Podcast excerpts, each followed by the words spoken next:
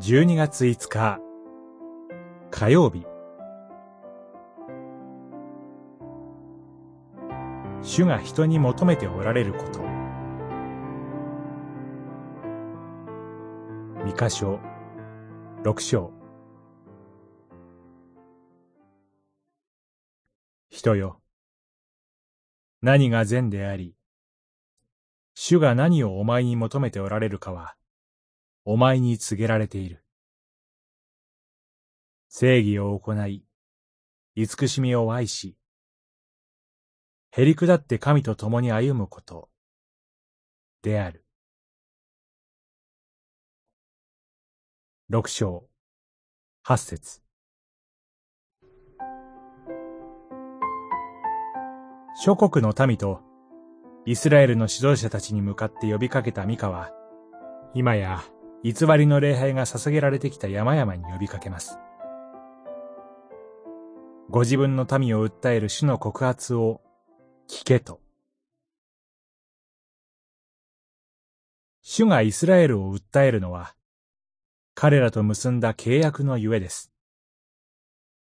主は、イスラエルの神として、エジプトで奴隷であったご自分の民をあがない出し、モーセたちを通して、荒れ野の日々を支え続け、彼らに対するバラムの呪いを祝福に変え、約束の地に至るまで、恵みの御業をもって支え続けました。一体主のどこに落ち度があったでしょうか？